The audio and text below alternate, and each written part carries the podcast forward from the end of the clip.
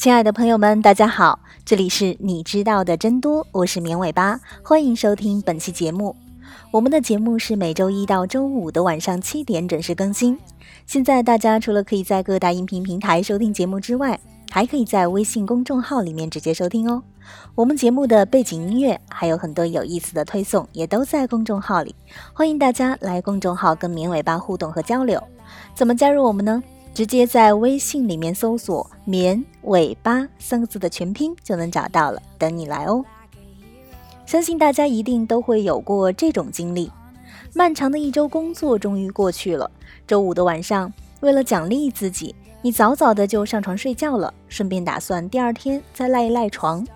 不过，当你第二天中午或者是下午醒来之后，头脑却清醒不起来，甚至会有些头疼。很多人都想不明白。如果睡得太少会各种不爽，那补眠怎么也会这么难受呢？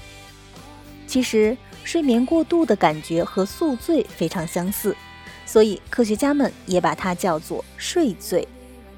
不过这跟酒精造成的神经损伤所引起的不适可不同哦。睡醉是因为打乱了大脑中控制身体日常周期的生物钟。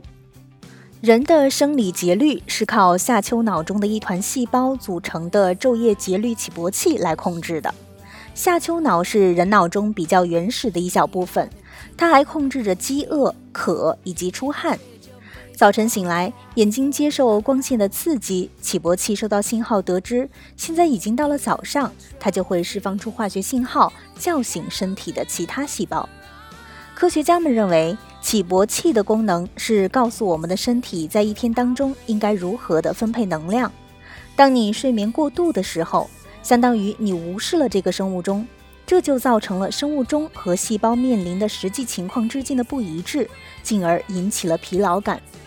你也许睡到中午十一点才起床，但其实你的细胞在早晨七点就开始工作了，这和时差反应的产生原理很相似。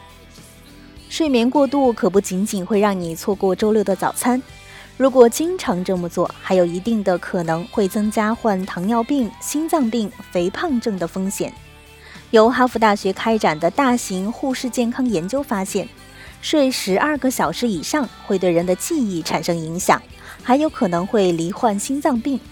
不过，睡得太少的人风险更高。其他研究结果也发现。过度睡眠与糖尿病、肥胖，甚至是早逝具有相关性。据研究统计，慢性睡眠过度正影响着全球百分之四的人口。而引起过度睡眠的原因，可不只是人们想要周末补眠。受到影响的人们通常都是工作时间特殊、睡眠环境不舒适，或者是有睡眠障碍。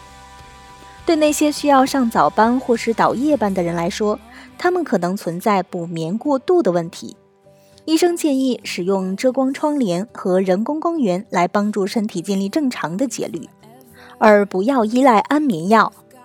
另外，人在睡眠中，身体会在深睡期和快速动眼期，也就是浅睡期之间切换，而肌肉、骨骼和其他组织的修复只会在深睡期进行。所以，如果床或者是卧室环境不够舒适，比如屋里太冷或太热，床上太乱导致空间不足，或者是床上疙疙瘩瘩躺着不舒服，这个时候身体就会更多的处于浅睡期。由于身体没有得到充分的休息，于是人就会想多睡一会儿。如果在睡眠环境良好的情况下，还是无法缩短睡眠时间，可能就要去看医生了，因为这可能是发作性嗜睡症的表现。这种病会导致身体无法调节疲劳感，因而睡得更多。更严重的还可能会出现睡眠呼吸暂停。睡眠呼吸暂停通常是由气管阻塞引起的，它带来的结果就是打鼾。在一小部分人中，甚至还会出现睡眠呼吸暂停，最终导致大脑缺氧而引发突然的喘息反应。除了这些可怕的症状以外，这种病对睡眠质量也有很大的影响。总之，大家要有意识的去建立健康的睡眠模式。睡太多或者是太少，可都不是什么好事。好的，以上就是本期节目的所有内容了，感谢大家的收听，也欢迎大家关注“绵尾巴”的微信公众号。我们节目的背景音乐还有很多有意思的推送都在公众号里，大家也可以在公众号里跟绵尾巴互动和交流。